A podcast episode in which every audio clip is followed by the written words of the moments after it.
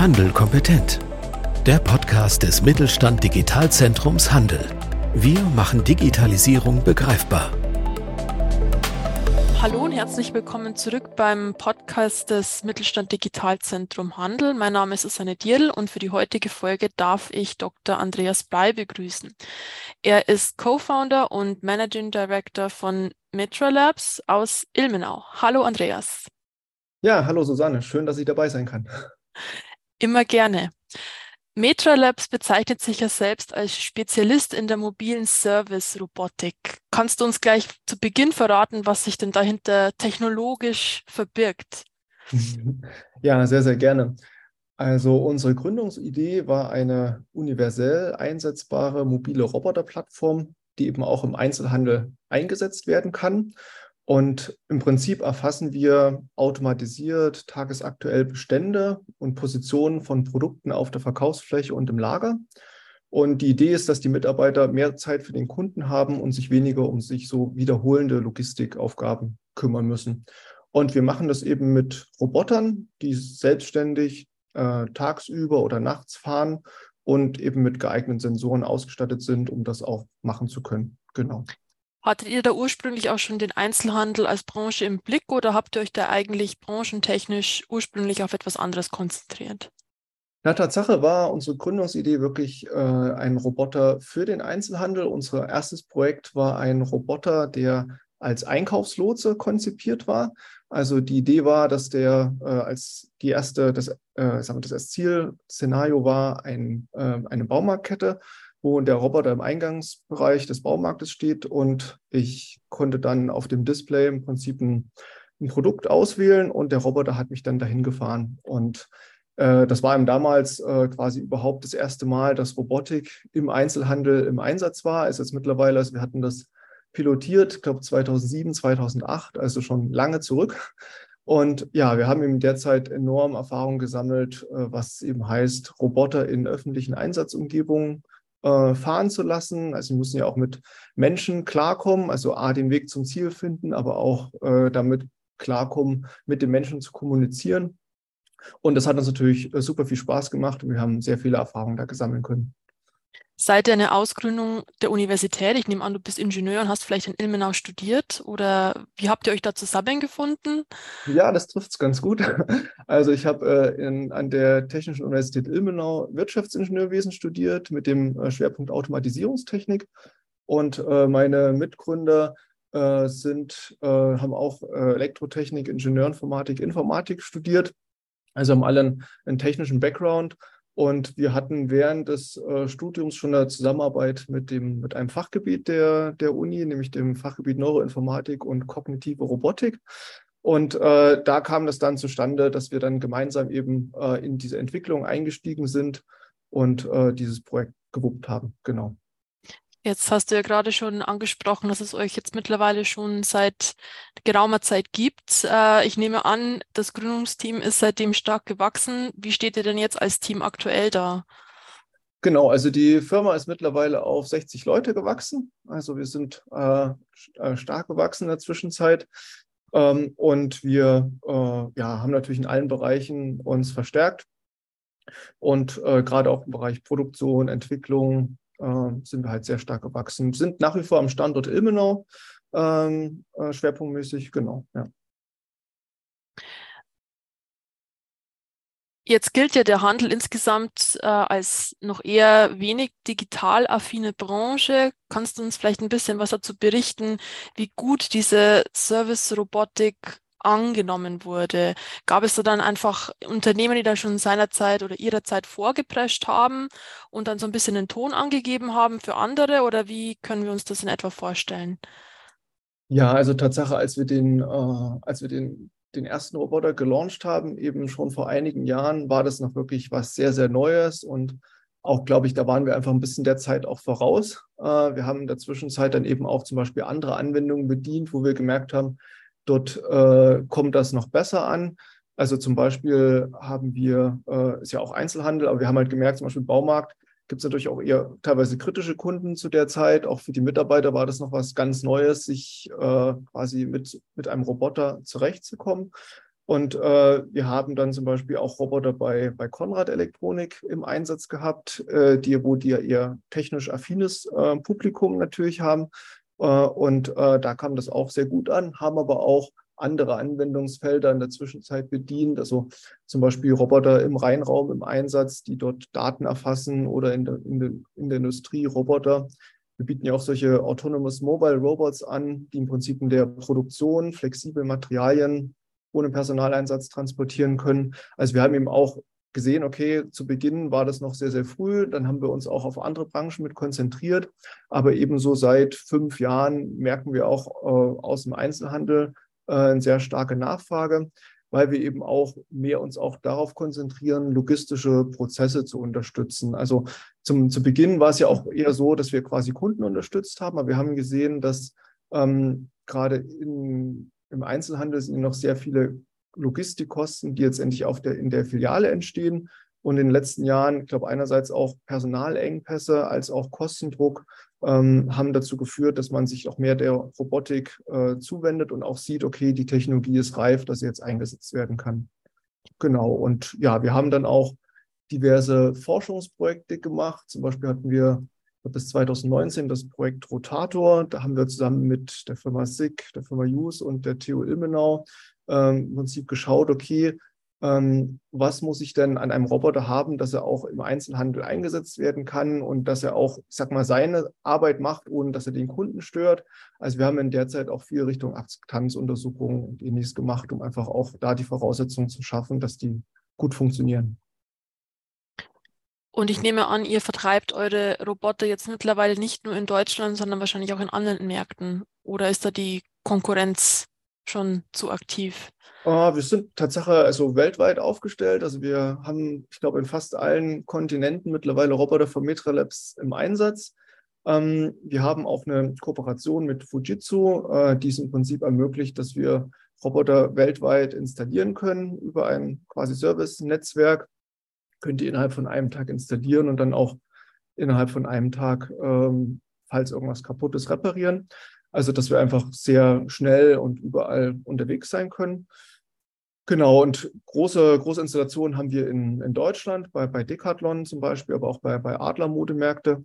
Und wir haben seit äh, letztes Jahr auch eine große Installation bei Kmart in Australien. Genau. Was würdest du jetzt in deinen eigenen Worten sagen? Was macht die Technologie von Metra Labs denn so besonders? Was ja, natürlich ganz, ganz tolle Roboter. Nein, aber ich glaube, ähm, dass äh, wir dadurch, dass wir schon seit ja, über zehn Jahren mit Robotern im öffentlichen Einsatz, äh, in öffentlichen Einsatzumgebungen fahren, haben wir erstmal natürlich eine sehr große Erfahrung, was es heißt, äh, solche Systeme in Einsatz zu bringen. Ähm, wir haben natürlich auch gelernt, dass Handel Wandel ist, also dass die Roboter da auch mit äh, sich verändernden Umgebungen zurechtkommen müssen. Wir nehmen ja, wenn wir äh, mit dem Roboter das erste Mal in der Umgebung sind, eine Karte auf, an der er sich orientiert. Und äh, wenn sich natürlich die Umgebung ändert, dann ändert sich auch die Karte und diese muss auch aktualisiert werden, sodass wir Prinzip das entwickelt haben, dass die Roboter selbstständig ihre Umgebung immer wieder neu erlernen können und damit mit diesen Veränderungen, die gerade auch im Handel sehr, in Handelsumgebungen sehr häufig äh, ja, auftreffen, dass die Roboter damit zurechtkommen. Ähm, sie sind unabhängig vom WLAN. Das ist ja auch mal so, ein, äh, so eine Problematik, dass ich natürlich nicht überall eine gute Netzabdeckung habe. Und äh, hier haben wir im Prinzip die ganze Autonomie auf den Roboter verlagert. Das heißt, er bekommt im Prinzip einen Job, dass er, den er machen muss. Und dann fährt er selbstständig durch die Umgebung, kann sich im Prinzip mit diesen veränderten Umgebungen zurechtkommen. Andererseits ist er nicht angewiesen auf eine stabile WLAN-Verbindung oder äh, Netzverbindung während des Runs. Und äh, damit kann er, können wir, sind wir, glaube ich, insgesamt sehr autonom und äh, versuchen wirklich sehr stabile, robuste Systeme umzusetzen. Genau, und vielleicht noch bezüglich der Technologie selbst. Also äh, wir arbeiten ja gerade was die äh, Bestandserfassung betrifft und Produktlokalisierung mit der sogenannten RFID-Technologie. Dort sind ähm, Produkte, also Waren im Prinzip mit solchen Funketiketten versehen. Und äh, da ist es sehr wichtig, dass ich wirklich alle, möglichst alle Produkte auch finde und die auch sehr gut lokalisieren kann. Und da haben wir auch Richtung dieser RFID-Integration auf dem Roboter mit äh, sehr viel Antennen und äh, bestimmten Lesemodus äh, ist uns gelungen, halt eine sehr, sehr hohe Erfassungs- und Lokalisierungsrate zu bekommen. Wie navigiert denn jetzt so ein Roboter tatsächlich? Was steckt denn da technologieseitig dahinter? Genau, der Roboter hat verschiedene Sensoren, mit denen er seine Umgebung erfasst. Ähm, hauptsächlich äh, wird, verwendet er äh, Laserentfernungsmesser. Die rastern im Prinzip die Umgebung ab und messen die Entfernung zu Hindernissen. Und äh, wenn ich den Roboter einmal durch die Umgebung am Anfang durchschiebe oder durchfahren lasse, dann äh, misst er ständig die Entfernung zu Wänden, zu Regalen, allen möglichen feststehenden Hindernissen. Und aufgrund dieser Information und der Radumdrehung und so weiter wird dann eine Karte aufgebaut, die aussieht wie ein Grundriss der Umgebung. Und wenn der Roboter dann von einem bekannten Startpunkt wie der Ladestation startet, dann checkt er immer wieder, wie, ist er, wie weit ist er so gefahren und äh, guckt auf seiner Karte, guckt im Prinzip nach, ob ich noch richtig bin und kann auf dieser Karte ähm, Wege planen zu beliebigen Zielpunkten. Also wir geben dem Roboter im Prinzip nicht vor, dass er einen bestimmten Weg immer fahren muss, sondern ähm, wir geben ihm einen Zielpunkt vor oder mehrere Zielpunkte dann während so eines Inventurruns zum Beispiel. Und dann plant er den Weg dorthin ähm, komplett selbstständig. Wir beeinflussen nur so ein bisschen, okay, wo, äh, welche, in welchen Bereichen darf er nicht reinfahren. Da kann man dann sogenannte verbotene Zonen festlegen, in die er nicht reinfahren soll. Aber er, er kann im Prinzip diese, ja, die Wege zu den Zielen selber planen und das macht es eben ähm, sehr einfach für den, für den Anwender, dass er nicht darauf achten muss, dass im Prinzip die Gänge immer genau gleich aussehen oder da irgendwie keine Hindernisse stehen so, sollen oder dürfen, sondern äh, der Roboter erkennt Hindernisse und kann um das Hindernis drumherum fahren zum Beispiel. Und wenn ich ihn zum Beispiel tagsüber auch einsetzen will, dann äh, sind Kunden für ihn erstmal auch nur abstrakt Hindernisse und er fährt dann um den Kunden, um Einkaufswagen und ähnliches drumherum. Ja. Das wäre jetzt meine nächste Frage gewesen. Also er kennt offensichtlich auch sich bewegende Gegenstände beziehungsweise Menschen. Genau, richtig. Die werden dann für ihn in die, die trägt er für sich in die Karte ein und wenn sie wieder weg sind, werden sie wieder rausgelöscht und damit hat er dann wieder einen aktuellen Stand. Ja, das klingt ja schon nach einer relativ komplexen, nach einem komplexen System, äh, in dem bestimmt auch viele Mikrochips und andere ähnliche Komponenten verbaut sind. Wart ihr da jetzt in der letzten Zeit auch von entsprechenden Lieferengpässen und sowas in dieser Richtung betroffen? Hat euch das aufgehalten? Ähm, also ja, klar, also wir ähm, mussten damit auch zurechtkommen, sage ich mal so. Ja.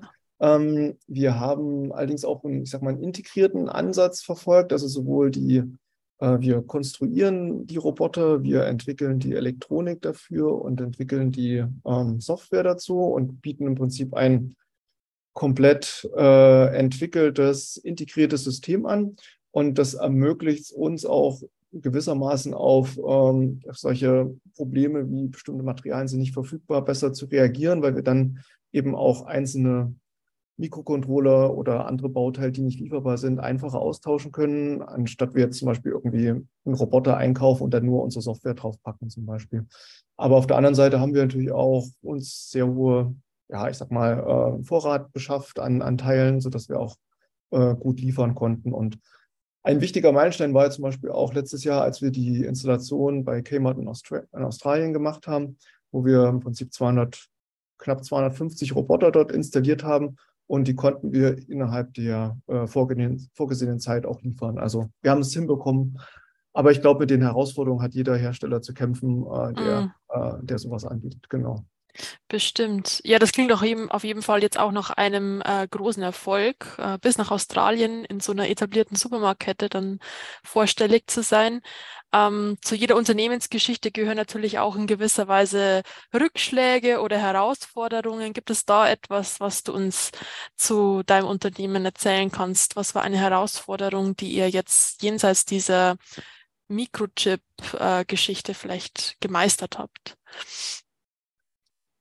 Ja, also die, dass die Roboter so sind, wie sie sind, war natürlich ein langer Weg. Also zum Beispiel die, die Herausforderung, sich mit, um, mit wechselnden oder sich ändernden Umgebungen zurechtzukommen, äh, war was, was wir, ja, ich sag mal schon, wo wir sehr lange dran gearbeitet haben, dass das auch ähm, robust funktioniert. Das ist so eine, eine Sache. Ähm, und ja, das, genau, das ist, glaube ich, das, was mir so spontan einfällt, äh, wo wir, glaube ich, ganz stolz sind, dass wir das so weit jetzt hinbekommen haben. Genau. Vielleicht nochmal fachlich gefragt, weil viele der Zuhörerinnen und Zuhörer wahrscheinlich keine Spezialisten auf dem Gebiet der Robotik sind. Was ist mhm. denn vielleicht so eine große Herausforderung bei der Entwicklung eines Roboters? Kann man das ganz verallgemeinert sagen oder hängt das wirklich vom jeweiligen Projekt speziell immer ab? Ja, also beim der Roboter soll ja, also wir bauen ja autonome mobile Roboter und äh, die Herausforderung ist die, dass die Umgebung, in der sich so ein Roboter bewegt, immer eine andere ist. Also ähm, bei bisherigen Industrierobotern, die werden ja irgendwann in einer festen Stelle installiert und das, was der Roboter macht, ist letztendlich für sein ganzes Leben lang immer dasselbe. Äh, für, den, für den autonomen Service-Roboter ähm, der hat jeden Tag seine neuen Herausforderungen, weil die Umgebung immer anders aussieht, äh, als sie ursprünglich mal ausgesehen hat. Man hat neue Hindernisse, muss mit anderen Bodenuntergründen hantieren. Also es gibt dann da einfach an der Stelle viel mehr Unwägbarkeiten und die Herausforderung ist eben, dass, dass das eben möglichst robust äh, jeden Tag funktioniert. Und ich glaube, das ist eine der, der größten Herausforderungen bei autonomen mobilen Service-Robotern. Genau. Vielleicht wollen wir zum Schluss noch einen kurzen Blick in die Zukunft werfen. Was habt ihr euch denn für Metro Labs noch vorgenommen? Was sind eure nächsten Ziele? Ja, also äh, der Handel selbst bietet natürlich noch enormes Potenzial. Also die haben wir erstmal auch, äh, gibt es noch viele Händler, die, wo wir Roboter integrieren können, die ähm, Produkte, Bestände erfassen können, Produkte lokalisieren können.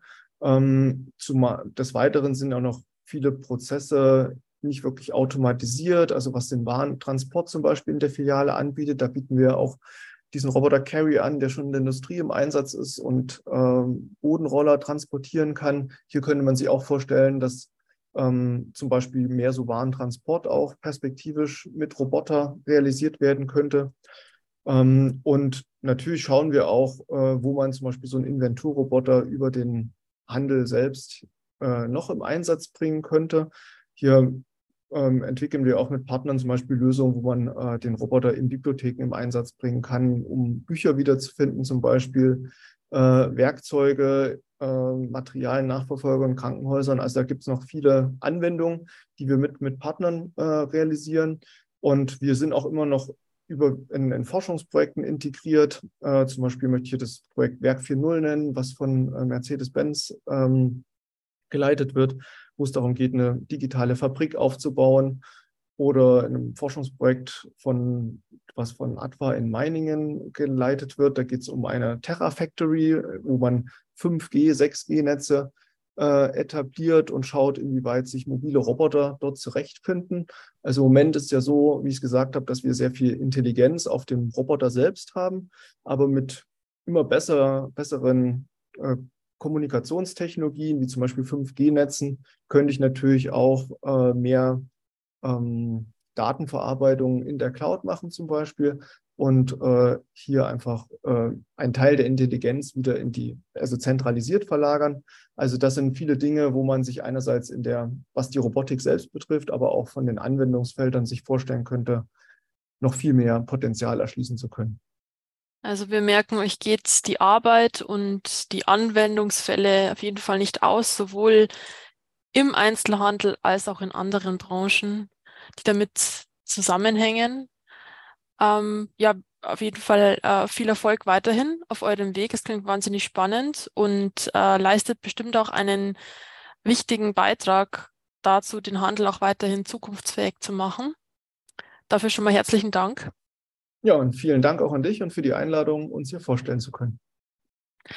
Alles klar, dann auch vielen herzlichen Dank an Sie, liebe Zuhörerinnen und Zuhörer. Bis zum nächsten Mal beim Podcast Handel kompetent. Tschüss.